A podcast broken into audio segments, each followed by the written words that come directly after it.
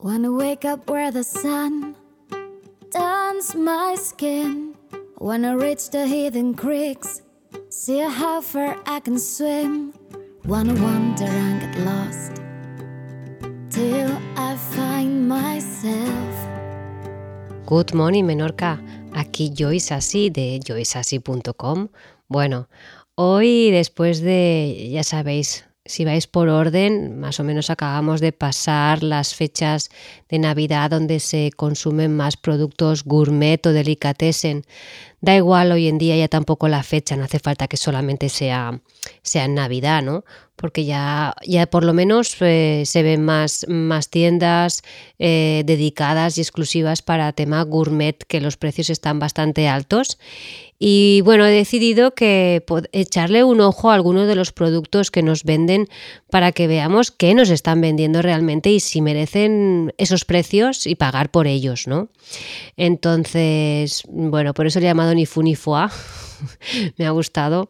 Espero que os guste. Este lo escribí hace ya mucho tiempo, pero lo he sacado del baúl de los recuerdos y me ha, hecho mucha gracia, ¿no? Eh, leerme a mí misma, ¿no? En aquel entonces que estaba súper indignada, súper, súper, esa de, claro, acababa de bueno, pues de poner mis, en mi blog los primeros artículos y es que no, pues esto no puede ser, ¿no? Bueno, pues empezamos con el foie, ¿vale? Un, un producto gourmet que ya es, el foie gras es muy conocido, ¿no?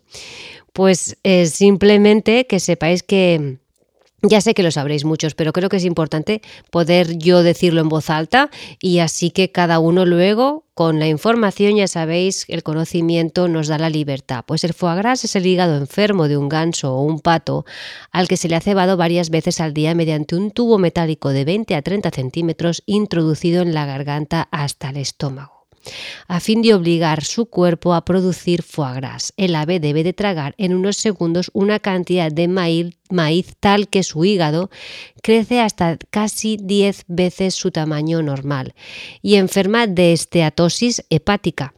Pero la mayoría de estos animales, el calvario no se limita a la brutalidad del cebo. A muchos se les arranca también parte del pico sin anestesia, con alicates o simples tijeras.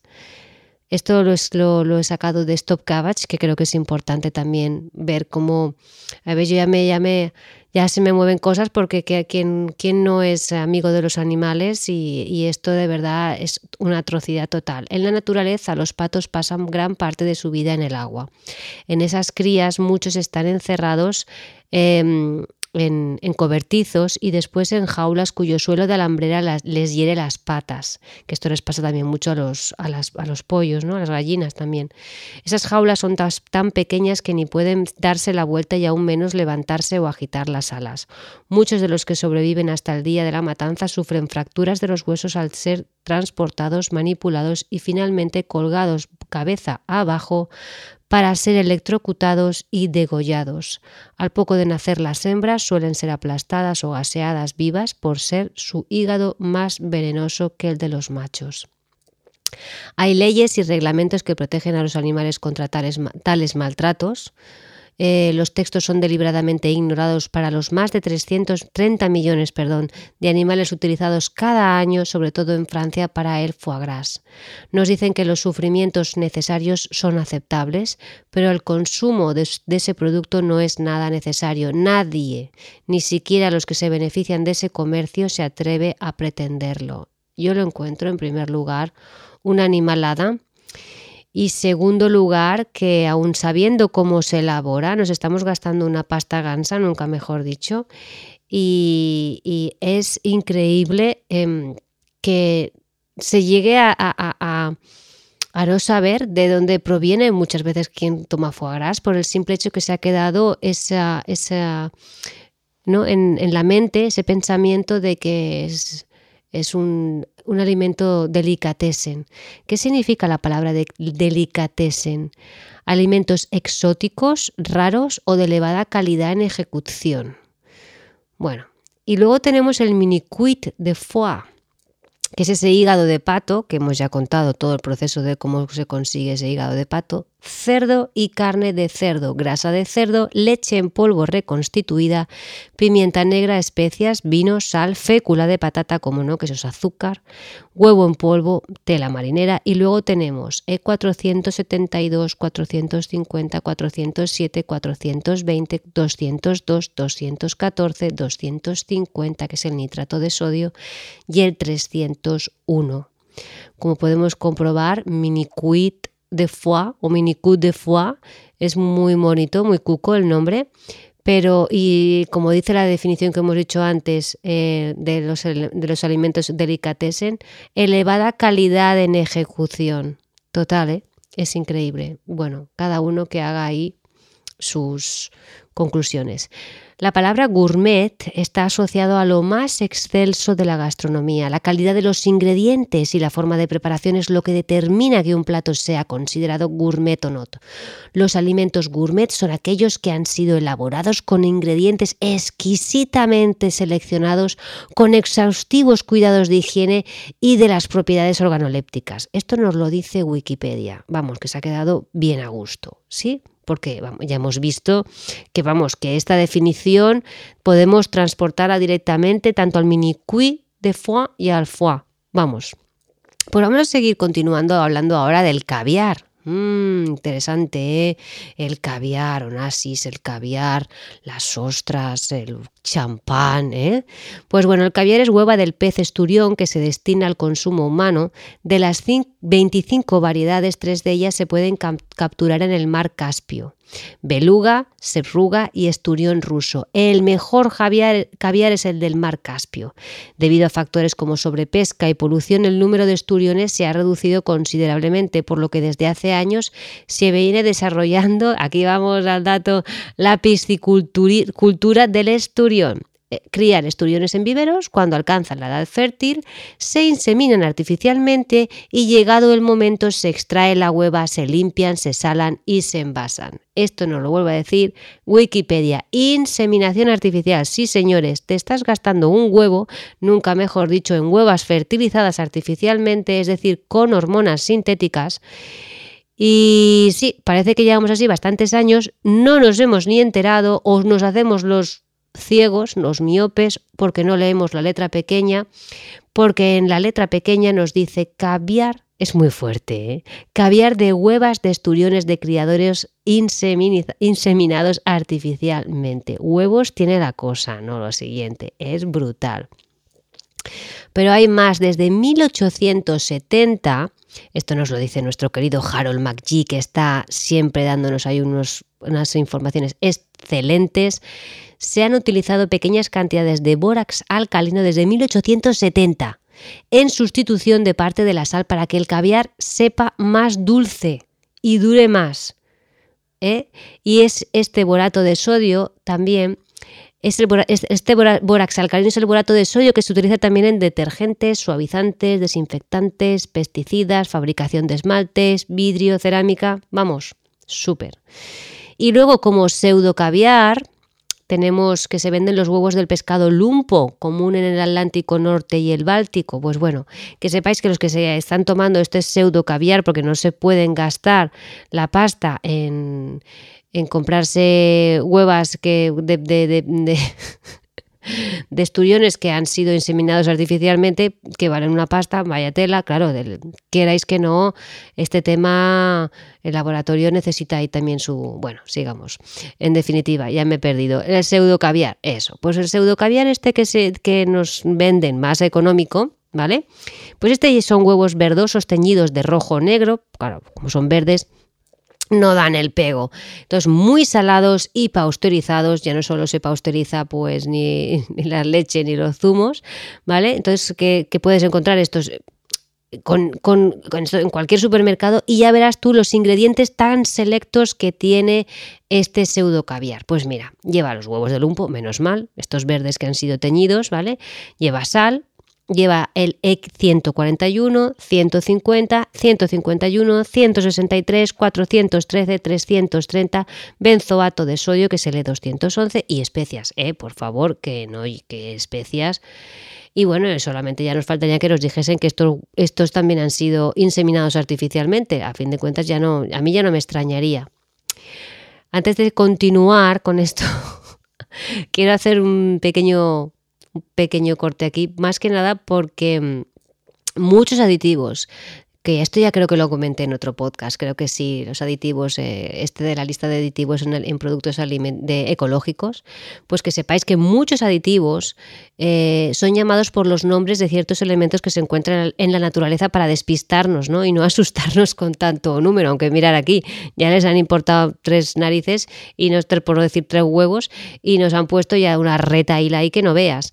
Entonces tenemos el ácido láctico que es el 270, el caramelo que es el 150, que este lo llevaba el pseudo caviar este del pescado lumpo, lleva el 150 para darle este color a los huevos eh, con el caramelo y darle un sabor así dulzoncito. Bueno, el ácido cítrico, que es el, el 330, la vitamina C, que es el 300, la vitamina E, la 306, la vitamina B2, que es L101 los carotenoides, que es L160A, la, la lecitina E332, la pectina E440, tocoferoles 307, 8 y 9, las gomas y las fibras 410, 12, 14 y 15, parece que esté, esté en el bingo, el glutamato monosódico, que también lo puedes ver como GMS, proteína vegetal hidrolizada o vegetales hidrolizados, o te pueden poner extracto de levadura que queda muy bien, pero es glutamato de monosódico, suavizante natural de carnes o caseína. Bueno,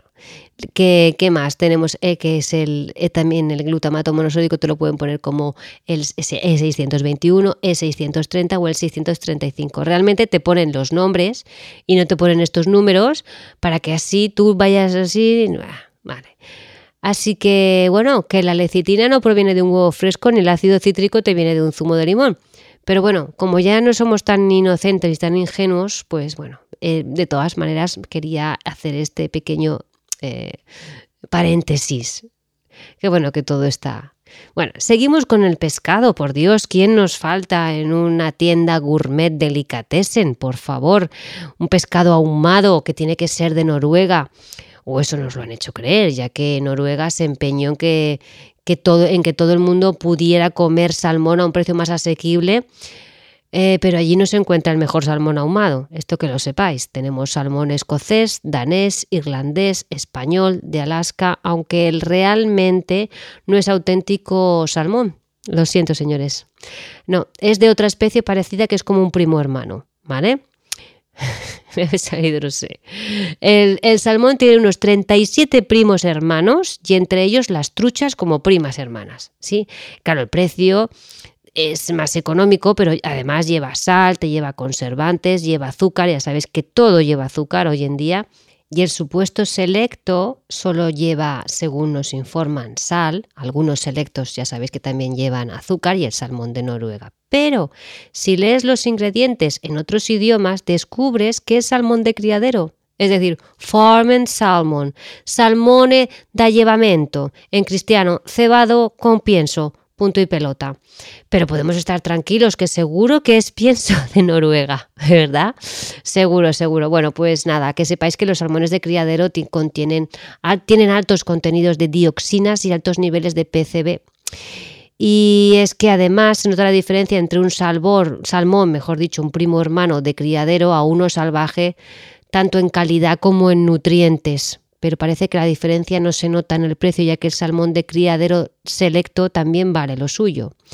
Pero bueno, en realidad el mejor salmón del mundo se elabora en una granja en los bosques suizos con técnicas ancestrales, como el llamado Zar Nicolás número uno. Este nombre ya asusta, pues que solo se puede comprar allí y el kilo ronda los 550 euros.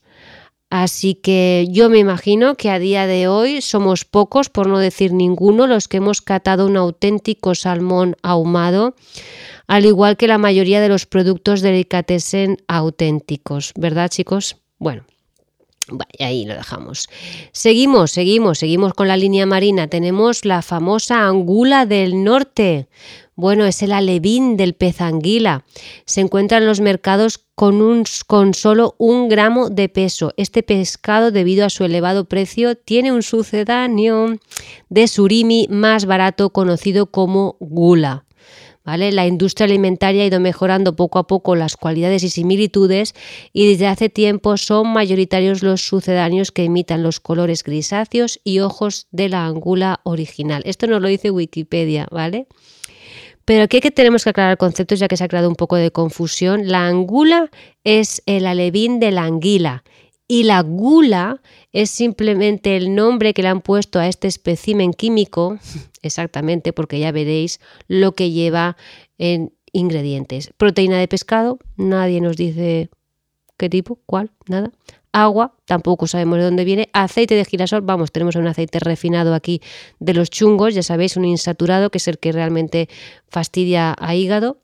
Harina de trigo, madre mía, aquí no sé qué pinta, aceite de oliva, tampoco sabemos qué tipo de aceite es, que será refinado, por supuesto, proteína de soja, como no, nuestra querida soja en todos los sitios, proteína de leche, que hace mucha falta aquí, albúmina de huevo, que no es huevo, glutamato monosódico, goma de Santana, que esto ya lo hablamos también en el lista de aditivos en alimentos ecológicos, ácido láctico, que es un 270, la goma de Santana es un 415 y el glutamato monosódico recuerdo que es un 621. Tinta de sepia, bueno, pero mal. Ajo y guindilla. Vamos, totalmente un alimento muy marino este, ¿eh? es increíble cómo no nos la meten, porque esto está en ingredientes, esto yo no lo he sacado, no me he tenido que ir a buscar ninguna enciclopedia o meterme en una página de estas eh, con contraseña para poder encontrar estas cosas, ¿vale? Esto es importante que lo tengamos en cuenta, es que es muy importante. Porque luego, claro, no puedes ir a denunciar ni nada porque te dicen, no, no, oiga, usted tenía ahí los ingredientes, en pequeñito, muy pequeñito, pero bueno, su historia si usted no se ha puesto las gafas o no lo ha querido ver. ¿Vale? Bueno, lo que no puede faltar también en un en una tienda gourmet delicatessen es nuestra, aquí ya más typical Spanish, eh, que estamos todos adictos a él, que no sé si realmente es al supuesto, porque yo no lo considero que sea el auténtico, jamón ibérica de bellota. Sí, supuesto, porque yo creo que casi ninguno de nosotros, españolitos de a pie, hemos probado el auténtico. No, no, no, sí, yo sí, yo sí, que yo sí que no. Espérate, que te lo cuento. ¿Vale? Te lo voy a contar. Em, ¿Qué más? ¿Cómo te lo cuento? Pues que empiezas que toda, o sea, jamón que todavía no es ni, ni auténtico, ya superan los 100 euros. ¿Vale? A ver, vamos a ver. Si queremos comer auténtico jamón de bellota, de cerdo 100% ibérico, de padre y madre, cerdo no cruzado, es decir, un cerdo con pedigrí, hay que gastarse los cuartos, como diría mi, abuelo, en paz descanse hace poco. Eh, unos 2.000 euros por una pieza. ¿Sí? ¿Eh? Mm. Según nos cuenta la web de una archiconocida marca de jamones que lo conocéis, que nos ponen los anuncios en Navidad, eh, que vamos, que de auténticos tienen poco, que nos lo venden como si fuera churros y por supuesto no a 2.000 euros, por supuesto, eh, que no, es, que, es que está lleno de aditivos, no lo siguiente, pero es importante, ¿eh? nos dicen, dato importante, no lleva gluten. Bueno, ¿desde cuándo un jamón tiene que llevar gluten? ¿Eh? Aquí, pues sí, que sepáis que todos los fiambres les ponen gluten.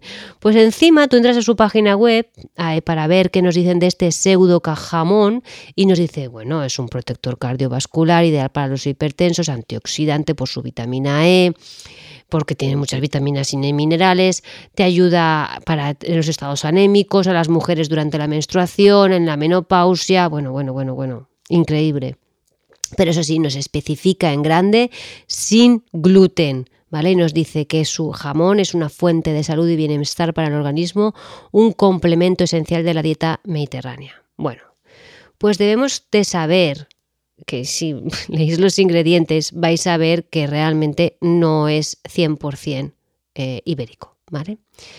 Entonces, después de toda esta parafernalia que nos montan, debemos saber que actualmente tenemos cuatro clases de jamones que es jamón ibérico de bellota, alimentado exclusivamente de bellotas y pastos naturales.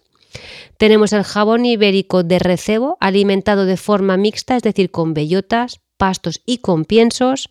El jamón ibérico de cebo, alimentado con pastos naturales y piensos. Y jamón ibérico de cebo de campo, alimentado de piensos, pastos naturales y piensos al aire libre. Entonces, ahora la industria eh, del sector quiere que solo hayan dos categorías, jamón ibérico de bellota o jamón ibérico de cebo, ¿sí? Pero bueno, yo lo que no entiendo es que está muy bien, pero que luego en el proceso, eh, por ejemplo, Harold McGee ya nos dice que después del descubrimiento en la Edad Media del salitre, para curar el jamón en, unos, en, en 1900 unos químicos alemanes descubren el nitrito que aporta un sabor traccionando en la carne, formando un óxido nítrico que retarda los sabores rancios en la grasa y al unirse con el átomo de hierro causa el característico color rojo rosado de la carne curada. O sea, imaginaros, ¿no? Entonces, cuando los aminoácidos se combinan con nitrito, que tiene lugar en nuestro aparato digestivo y en las sartenes muy calientes, se forma una reacción creando nitrosaminas, que esto ya sé que muchos ya sabéis expertos que sabéis qué es, que son potentes agentes que dañan el ADN aumentando el riesgo de desarrollo cáncer, sí, sí, sí. Nos dicen que la adicción de nitritos y nitratos es imprescindible para, por el bien de nuestra salud y por nuestra seguridad y así no infectarnos de una bacteria que nos puede, pues bueno, matar. Pero justamente no nos explican que estos se transforman, estos nitritos y nitratos se transforman dentro de nuestro cuerpo en nitrosaminas y son las responsables del cáncer y nos dicen que muchos estudios de toxicidad muestran que tienen graves efectos sobre la salud humana como promotor de cáncer debido a la formación de las nitrosaminas y por la formación de metahemoglobina con la sangre, lo que afecta al transporte de oxígenos. ¿Vale? Nos dice que numerosos estudios ya afirman que los nitritos y los nitratos son los responsables de varios tipos de cáncer, de graves efectos de intoxicación aguda, ¿vale? Y varios países de la unidad de la Unión Europea, como Dinamarca, abogan por la prohibición del uso de ellos. Sin embargo, los detractores con España a la cabeza aseguran que no se podrían fabricar productos de igual calidad y sin problemas sanitarios. ¿eh? ¿Cómo lo veis? Según nos ilustran los expertos como Domínguez Manzano, que asegura hacer el mejor jamón del mundo, su adición es imprescindible Dice, lleva pequeñas cantidades de azúcar. Ah, anda, lleva azúcar el jamón de supuestamente mejor del mundo. Sal común, por supuesto, nitrato de potasio y nitrito de sódico. Ya tenemos el nitrato y el nitrito. Estos tres ingredientes nos hacen el favor de impedir que crezca ninguno de los tipos de bacteria que alteran las carnes frescas no curadas. Por ejemplo, el nitrito ayuda a tener un curado más uniforme y retarda e inhibe algo de lo más horrendo de un jamón, la rancidez de la grasa. Por su parte, el ascorbato de sodio, que tiene función antioxidante, se considera coadyuvante coadyuvante, sí lo he dicho bien, ¿no? De la sal curante y el citrato de sodio se emplea para regular la acidez del jamón. Como vemos, esto es súper importante. ¿vale? Todos ellos son usados en la industria del jamón, desde el más fino ibérico de bellota, toma ya, pata negra, aquí no sé, es que fijaros cómo se la meten ellos mismos, hasta el más triste serrano de pueblo. Quien nos oiga que dirán, y esos ingredientes son precisamente, esto nos lo dice él, ¿eh? esto lo tengo yo, estoy leyendo, lo dice él. Y estos ingredientes son ingredientes, nos llama, son E301, 331, 250 y 252. ¿Cómo os quedáis? ¿Eh? Pues imaginaros yo, en aquel momento cuando estaba haciendo este artículo. No, si esto no tiene broma. Mira, hasta me está sentando mal y todo. Menos mal que Harold McGee de nuevo un experto y otros expertos también en la materia, nos dice que sí, chicos, es posible un buen jamón sin ningún aditivo químico. Los eminentes proscuitos de Parma y San Daniele se curan solo con sal marina, no como los otros con sal, da igual, ¿eh? ahí, de la mala. Que tenéis, por cierto, un artículo, un episodio que hablo sobre, sobre la sal y la calidad de la sal. Y sin embargo desarrollan el característico color rosado de la mioglobina este, estabilizada por el nitrito. O sea, el nitrito protege las grasas de la oxidación y evita que se formen malos sabores, pero la descomposición de las grasas es también una de las fuentes de sabores deseables en el jabón. Y se ha descubierto que los jamones de Parma sin nitrito contienen más éteres frutales que los jamones españoles y franceses curados con nitritos, nitratos. Toma ahí esa. ¿Sí o no? O sea, que no, que no, que no me da la gana, que ya me puede decir este señor Domínguez Manzano, que, es un, que, es, que tiene, según él, el mejor jamón del mundo, que tiene que poner toda esta porquería para hacer un jamón, como si fuese que antes de que él naciera no se hacían jamones y no hacían que poner estas cosas, solamente ponían sal marina, punto y pelota, ya está. Bueno.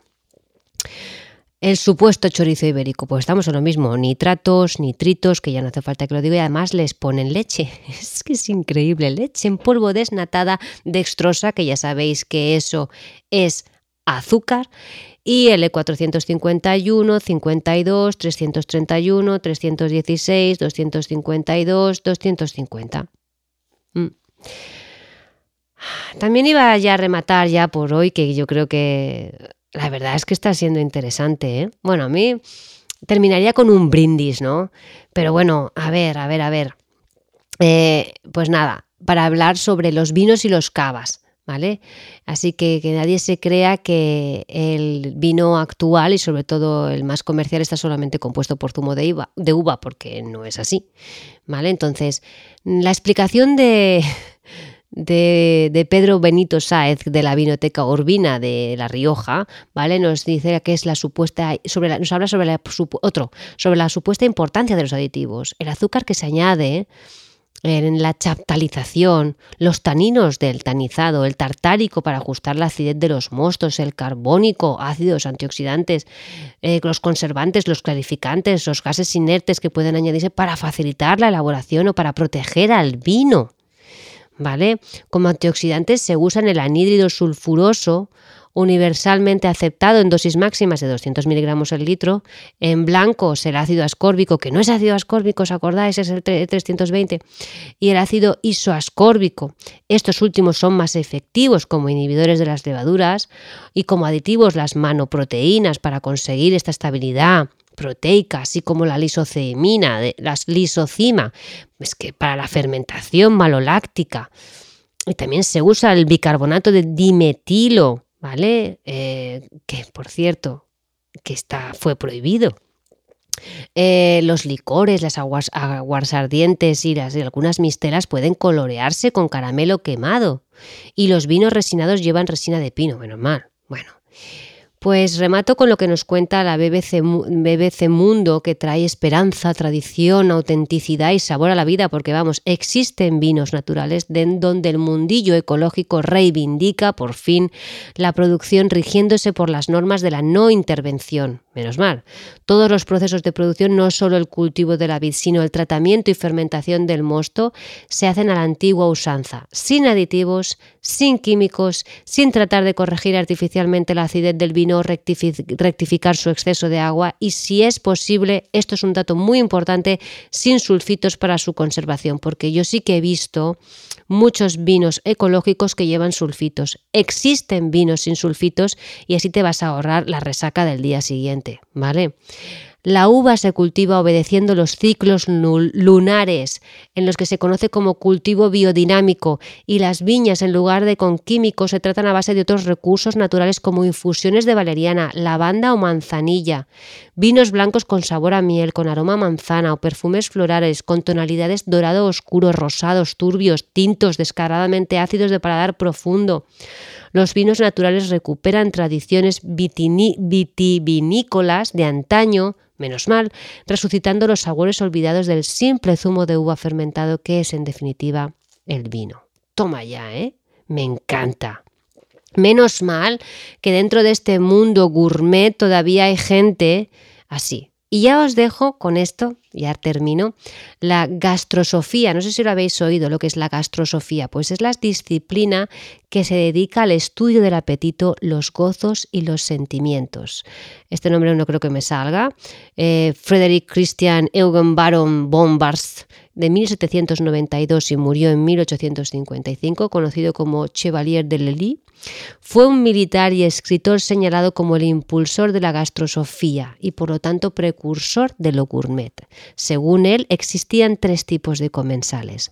Los gourmand, apasionados por la comida, los gourmet, que les gustaban los platos elaborados y refinados, y los, los gastrósofos, ¿vale? que eligen siempre aquellos alimentos saludables y más morales. ¿Qué tipo eres tú? Yo ya sé cuál soy, y creo que tú también. Bueno, no lo sé. Acuérdate, gourmand, apasionados por la comida, los gourmet que gustan de platos elaborados y refinados, que a lo mejor son súper, súper, súper, ¿sabes? Pequeñitos, poca cosa, pero muy elaborados. Y los gastrósofos, que eligen siempre aquellos alimentos saludables y más morales. Bueno, que no nos tomen el pelo porque nos pongan delicatessen. Así que aunque tú entres a una tienda delicatessen, como antes te he dicho en otro episodio, cuando entres a una arboristería o tienda ecológica, también mira ingredientes, haz lo mismo en los delicatessen porque ahí puedes encontrar eh, buenos manjares, buenas cosas con buen, ¿vale? Pero también pueden meterse y colarse cosas que no son tan selectos ni tan auténticos. ¿Vale? Así que bueno, espero que os haya gustado. A mí sí, me lo he pasado bien y encima recordando un artículo de... Lo voy a, lo voy a poner en, en el blog. Me ha gustado. Yo creo que, creo que es importante que esté esto puesto en el, en el blog escrito. Así que lo dejamos aquí. Muchísimas gracias y nos oímos en el próximo, próximo episodio. Good morning, Menorca. Chao.